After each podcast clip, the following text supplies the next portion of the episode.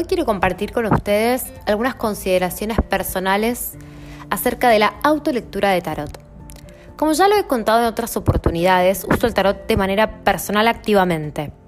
En general, algunas mañanas me gusta recibir un mensaje para el día, una recomendación, una sugerencia, un tema sobre el cual reflexionar. Además lo empleo para lecturas más complejas, profundas, con distintas posiciones o bien lecturas abiertas sobre distintos temas. La cuestión puede generar inconvenientes, la cuestión que puede generar inconvenientes con las autolecturas de tarot es obviamente la pérdida de objetividad.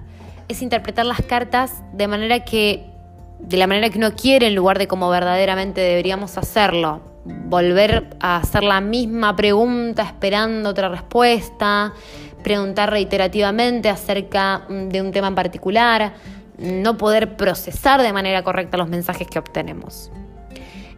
En lo personal considero que es una posible solución a este problema es consultar el tarot respecto de temas en los que no estemos 100% preocupados, ansiosos, angustiados, con un compromiso emocional grande.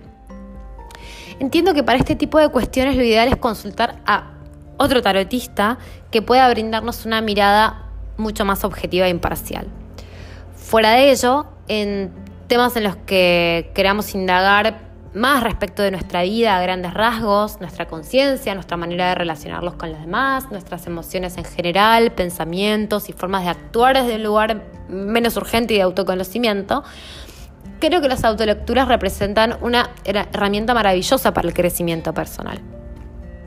El sentido de urgencia es un punto totalmente en contra de mi criterio que impide una lectura precisa, seria, que nos pueda ayudar y aportar los conceptos que realmente necesitamos para decidir un curso de acción determinado.